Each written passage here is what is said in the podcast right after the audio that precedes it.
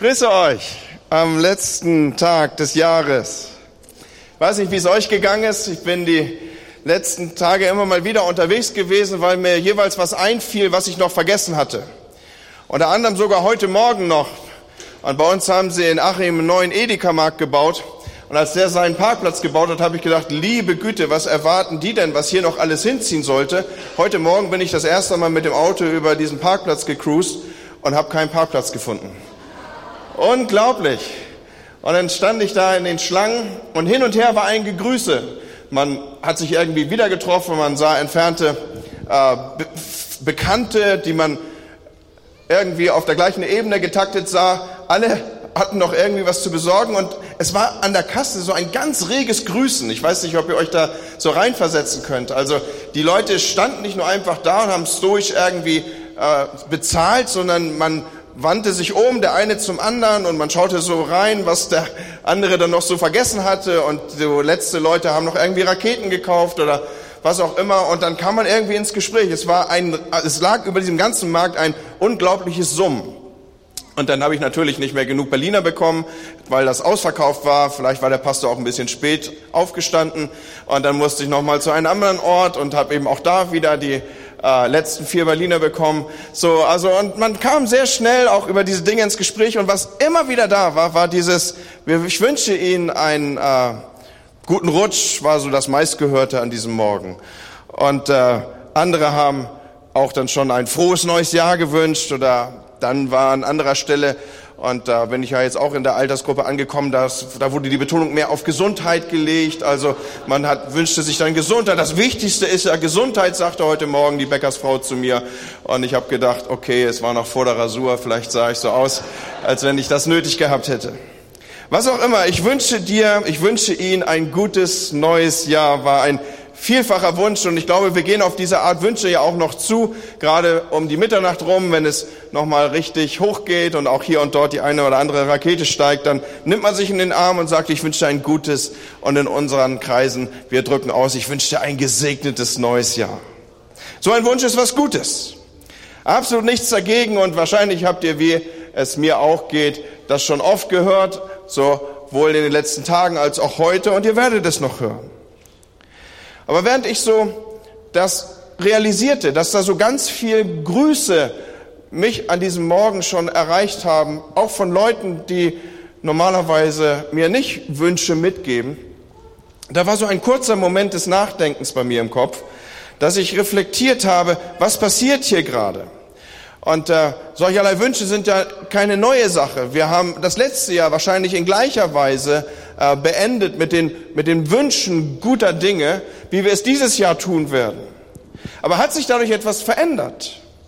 Oder wird das anbrechende neue Jahr dadurch besser, dass wir einander sowas wünschen? Oder mal ganz konkret so für dich gefragt, wenn du dein Jahr Revue passieren lässt, hat sich etwas durch diese guten Wünsche, die wahrscheinlich in vielfältiger Weise auch am Ende des letzten Jahres über die ausgesprochen wurden, hat sich da konkret etwas verändert? War es ein gutes Jahr 2013?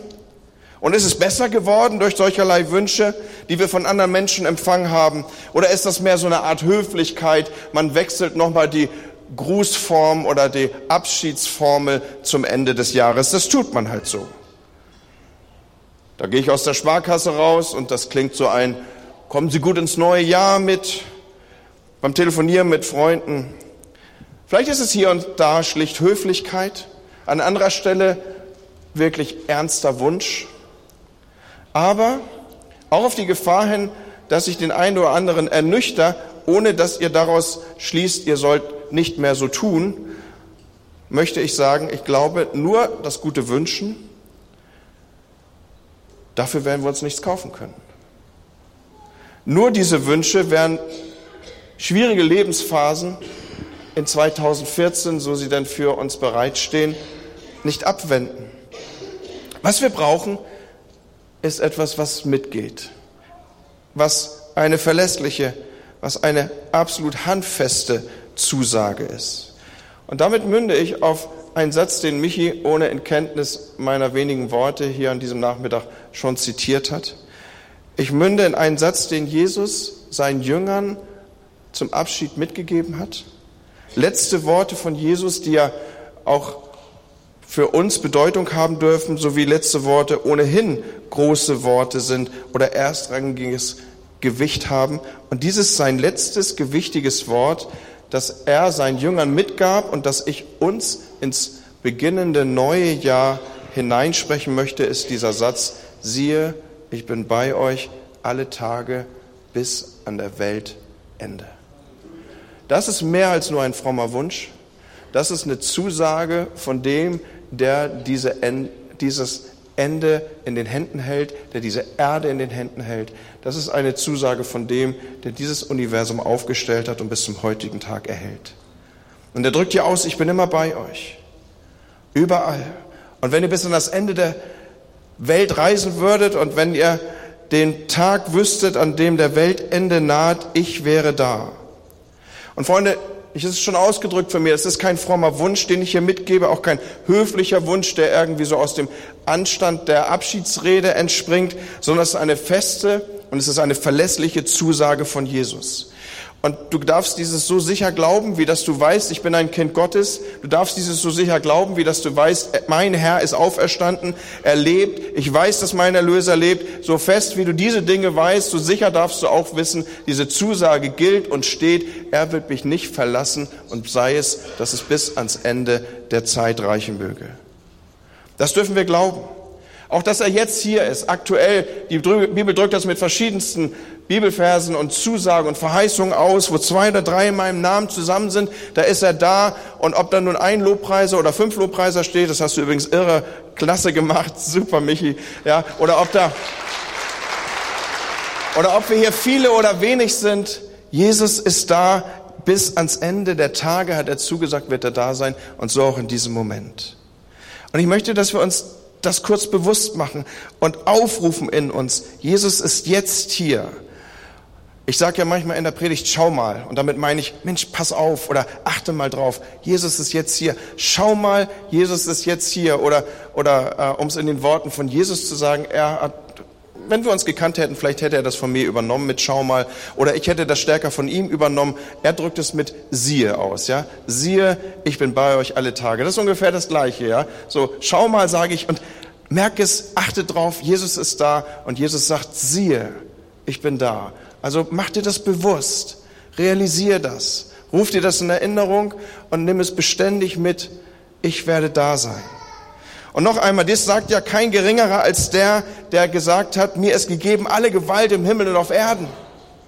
Das heißt, der, der bei uns ist, der die Vollmacht hat, die sichtbare, unsichtbare Welt zu markieren, zu gestalten, zu bestimmen, zu tragen, zu stützen. Und so möchte ich eine Betonung hier reinlegen. Von morgen an werden wir den Januar haben und wir werden das Jahr 2014 schreiben. Und ich weiß nicht, wie der Januar für dich losgehen wird. Vielleicht wird er los und hier und dort ist irgendwie ein wenig Streit da oder da ist Gekränktes oder da ist Niedergeschlagenheit oder was auch immer. Ich will dir sagen, für den Januar und wenn diese Dinge auftreten sollten und werden und mögen oder nicht mögen in deinem Leben, was auch immer, was ich ausdrücken will, ist im Januar, wenn es in den Alltag reingeht, dann mach dir bewusst, Jesus ist da. Er hat gesagt, ich werde alle Tage da sein. Auch dann, wenn die Dinge nicht so gut aussehen. Und im März, da geht vielleicht mehr noch schief als im Januar. Und dir gelingen Dinge nicht. Und du bist irgendwie der Kandidat für Pannen, Pech und Pleiten oder wie das heißt. Dann wird Jesus da sein und er wird dich erwarten und er wird dich trösten. Oder wenn im Mai die Dinge zu viel werden und die Arbeit steigt dir über den Kopf und du weißt nicht, wo du anfangen oder aufhören sollst, dann wird Jesus da sein und er wird treu sein. Und er wird dich nicht nach Leistung messen, sondern er wird dich mit seiner Liebe belohnen. Egal, was du leistest. Weil die Liebe, die er für dich hat, ist ohnehin maximal. Und im Juni, vielleicht werden da Krankheitsprobleme kommen und du wirst am Verzweifeln sein. Aber bei all dieser Not wird Jesus da sein. Und im Juli, wenn Enttäuschung oder Einsamkeit sich breit machen will, dann wird Jesus dein guter Freund sein. Im August wirst du vielleicht frei haben, aber du bist irgendwie doch nicht frei, weil andere Dinge dich binden oder du machst falsche Sachen oder du baust richtig Mist und es wird dir Tage später sofort leid tun. Jesus wird da sein und er wird dir vergeben. Und im Oktober, wenn Freude sich andeutet oder Großes zu erwarten ist und am Ende dann alles ganz anders kommt, dann wird er das Wort an dich richten und er wird da sein. Leute, warum entwickle ich das so vor uns? Weil wir als gläubige Leute, für uns ist das keine Fantasie. Wir müssen nicht irgendwelchen Wunschträumen nachhängen, sondern wir sind Realisten in Bezug auf die unverbrüchliche Treue unseres Gottes. Versteht ihr das? Wir sind Realisten in Bezug auf die unverbrüchliche Treue unseres Gottes. Er wird da sein. Er wird da sein. Und vielleicht ist hier gerade die Betonung zu setzen, siehe, ich bin bei euch alle Tage. Gar nicht so sehr dieses siehe, ich bin bei euch, sondern vielleicht setzt du für dich hier an diesem Nachmittag mal die Betonung bei alle Tage. Nicht nur bei deinen Hochzeiten.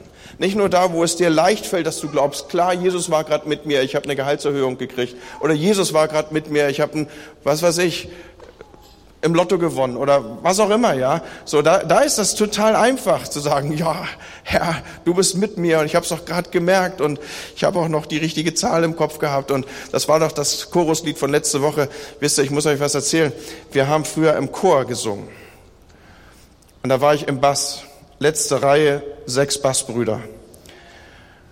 Und wir hatten so einen ganz konservativen Chorleiter. Da musste man richtig auf halb acht sitzen, an der Stuhlkante, aufgerichtet, nicht so hängen. Das Zwerchfell musste entsprechend Entfaltung finden. Und dann hatte er so seine ganz genauen Vorgaben, welche Lieder an diesem Tag geübt wurden. Und die brachte er dann mit. Und so ein bisschen wie in der Landeskirche, da hat man manchmal so Tafeln, da sind dann die Namen äh, beziehungsweise die Buchstaben der Lieder, die gesungen werden, drauf. So brachte er das mit und hängte diese Zahlen in den aufgeklappten Flügel. Und wir oben, wir waren alle so gleichaltrig, Bassstimmen, zwei, drei ältere Brüder dabei, die haben wir einfach mitverhaftet. Wir hatten immer einen Lottoschein dabei. Und wir haben immer die Sachen angekreuzt, die er da in den Flügel reingehängt hat. Und haben dann alle möglichen Deals ausprobiert. Herr, wenn wir gewinnen, dann behalten wir nur 10 Prozent und 90 Prozent kriegt die Gemeinde. Und all sowas. Der auch schon gemerkt, dass das nur in den seltensten Fällen klappt. Also wenn das jemand von euch machen sollte, dann, dann der Herr segne euch und äh, sei treu in deinem Zehnten und so weiter. Äh, aber nein, es kommen Tage, die werden uns nicht immer gefallen. Und es sind Tage, und ich würde behaupten, die Mehrzahl der Tage vielleicht, auf die wir zugehen, sind Tage, wo wir im Rückwärtsgang denken, Mensch, der war auch ein bisschen gebraucht. Ob der wirklich neu war, die uns nicht gefallen. Und ich habe eben versucht, die Betonung anders zu setzen dass du vielleicht gar nicht so sehr nur in den Griff nimmst, Jesus ist bei mir, sondern dass du für dich mal realisierst, am Ende dieses Jahres, Jesus ist bei mir alle Tage und auch an den Tagen, die nicht meine Hochtage sind. Versteht ihr einfach die Betonung ein Stück weitergeschoben? Das ist mir ein wichtiger Gedanke. Ich möchte euch sagen, Gemeinde, Jesus wird auch im neuen Jahr da sein. Er wird bei dir sein und er wird alle Tage, alle deine Alltagstage, wird er da sein. Auch an den Tagen, die dir nicht gefallen. Aber schau mal oder siehe, da ist noch was drin in diesem Vers. Diese Verheißung, und auch heute Nachmittag werden wir ja Gelegenheit haben, Verheißung nochmal auch in Form dieser kleinen Spruchkärtchen zu nehmen. Jahreslosung, sagen manche dazu. Diese Verheißung, sie haben ein kleines Handicap. Das kleine Handicap, was ich benennen möchte, ist, dass sie oft aus dem biblischen Zusammenhang genommen sind.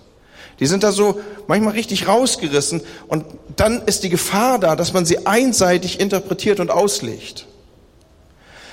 Der Zusammenhang unserer Verheißung, die ich uns mitgebe als Gemeinde hier, siehe, der Herr ist bei dir alle Tage deines Lebens. Die Verheißung, die hier uns gegeben ist, auch sie steht in einem Zusammenhang. Und dieser Zusammenhang findet sich in Matthäus 28, die Verse 18 bis 20. Vertraute Bibelleser wissen, diese Bibelverse, sie kommen aus dem sogenannten Missionsbefehl.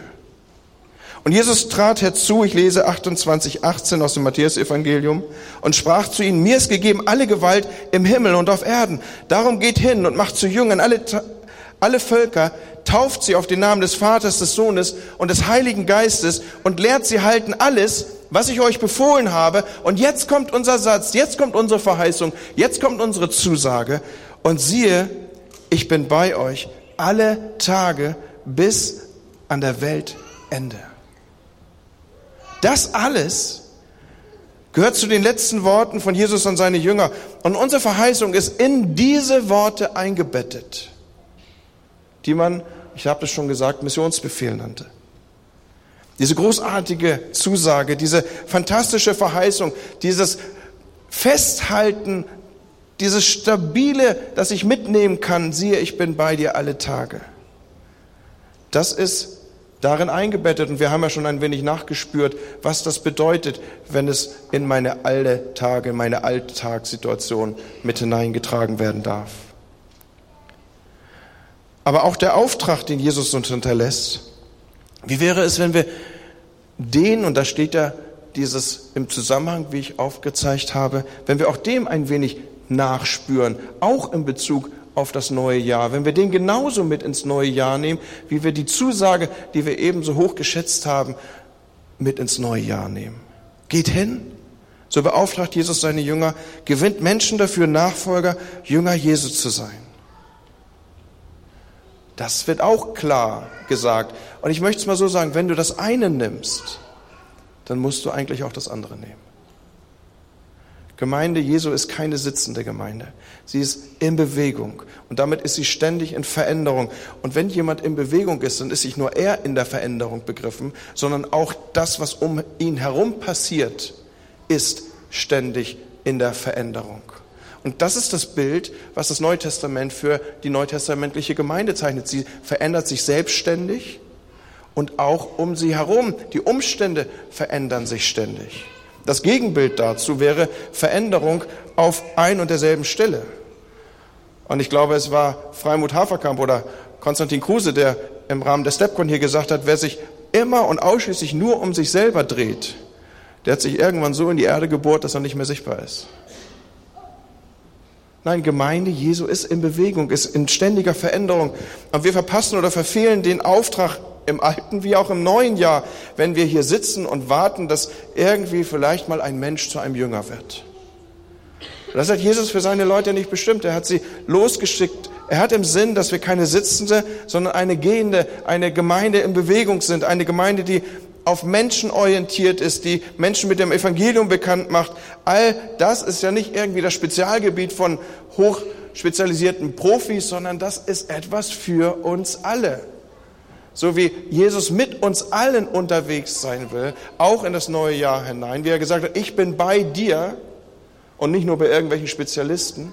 So wie wir das für uns nehmen, so gilt auch der Auftrag an anderer Stelle für uns und geht uns alle an. Eine bekannte Geschichte kam mir vor dem Hintergrund meiner Worte in Erinnerung und damit werde ich schließen. Der eine oder andere hat sie von mir vielleicht schon gehört, für jemand anders ist sie ganz neu und wieder einem bringe ich sie in Erinnerung.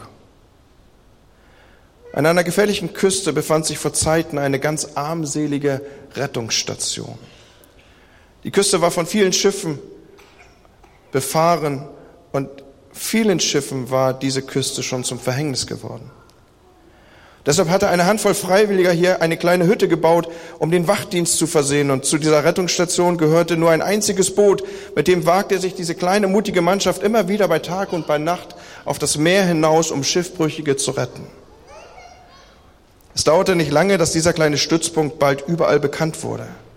Und viele der Erretteten und andere Leute aus der Umgebung waren gern bereit, die armselige Station mit Geld zu unterstützen. Die Zahl der Gönner wuchs. Und so konnte man sich neue Boote kaufen und neue Mannschaften wurden geschult. Mit der Zeit aber gefiel den Gönnern die kleine armselige Hütte nicht mehr.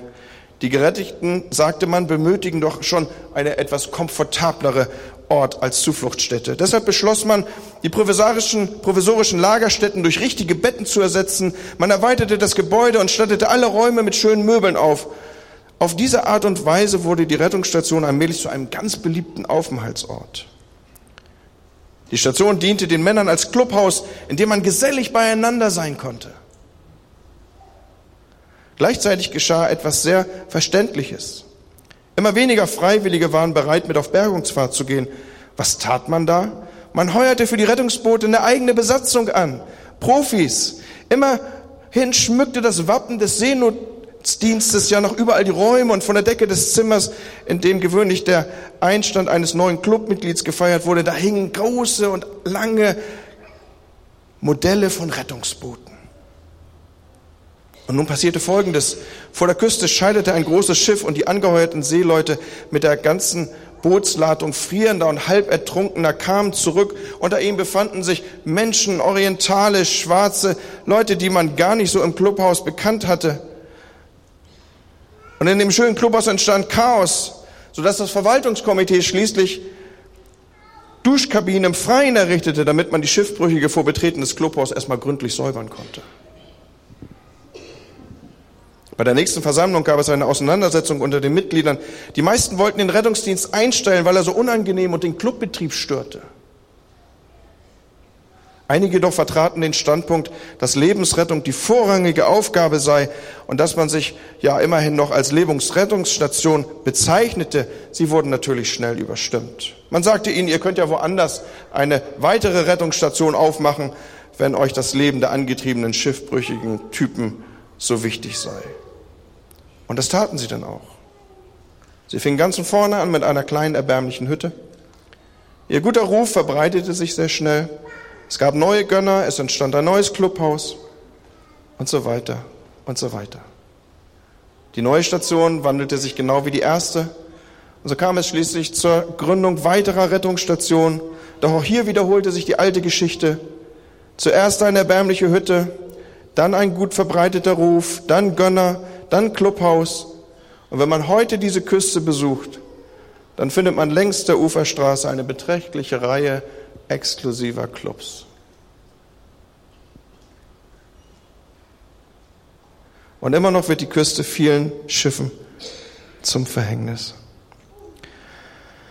Leute, unsere Kirchen, und ich habe mir schon überlegt, was sage ich uns am Ende des Jahres. Diese Kirche ist kein Clubhaus für geistlich Feiernde, sondern diese Kirche ist und bleibt eine Rettungsstation. Und wenn ihr mal reinhorcht in das, was Gott die letzten Monate massiv hier reinspricht, dann sagt er, macht euch bereit für Leute. Und ich sage euch was, es werden Leute sein, die vielleicht nicht so angezogen sind wie wir, die eine andere Art von Frömmigkeitsstil leben vielleicht, die überhaupt nicht christlich sozialisiert sind. Oder wenn die Leute dort draußen, ich benutze diese Sprache eigentlich ungern, aber ich will mal das dort und hier sichtbar machen. Wenn Leute sich bekehren, was wir doch glauben, dass das Evangelium Kraft hat, die wenigsten werden kommen mit einer intakten Ehe. Patchwork-Familien werden kommen. Kinder mit zwei, drei Bezugspersonen väterlicher oder mütterlicher Art. Andere Menschen mit anderen Orientierungen, die unsere ganzen Modelle von Familie, die wir im Kopf haben und was für uns heile Welt abbildet, nicht mehr mitbringen. Und duschen wir sie dann erst draußen, so lange, bis sie eingelaufen sind auf das Maß, das wir handeln können? Versteht ihr das Bild, in dem ich spreche?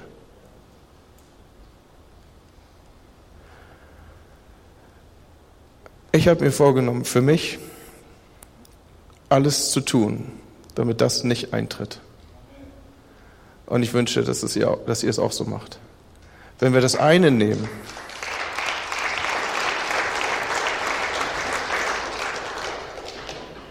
wenn wir das eine nehmen, siehe, ich bin bei euch alle Tage bis an der Weltende, dann müssen wir auch das andere nehmen, Leute. Es steht unmittelbar zusammen. So im neuen Jahr wollen wir in Bewegung sein als Gemeinde, als jeder Einzelne.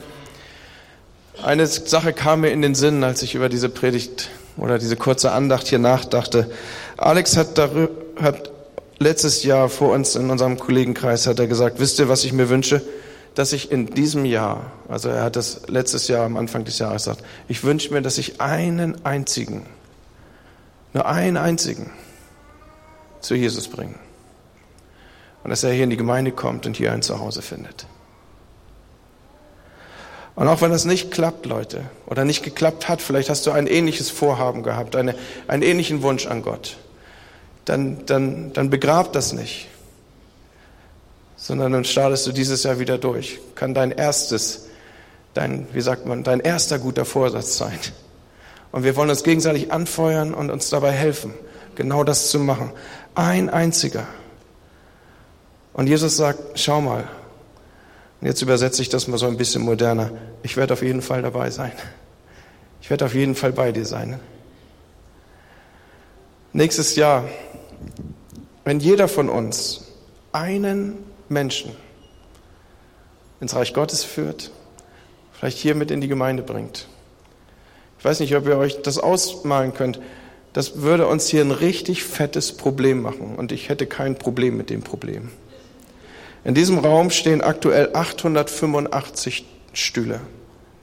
Wenn jeder einen mitbringt, haben wir ein richtiges Platzproblem. Und das wird eine coole Sache, Leute. Und sollte bei Gott irgendwas unmöglich sein? Never ever. Komm, wir beten zusammen.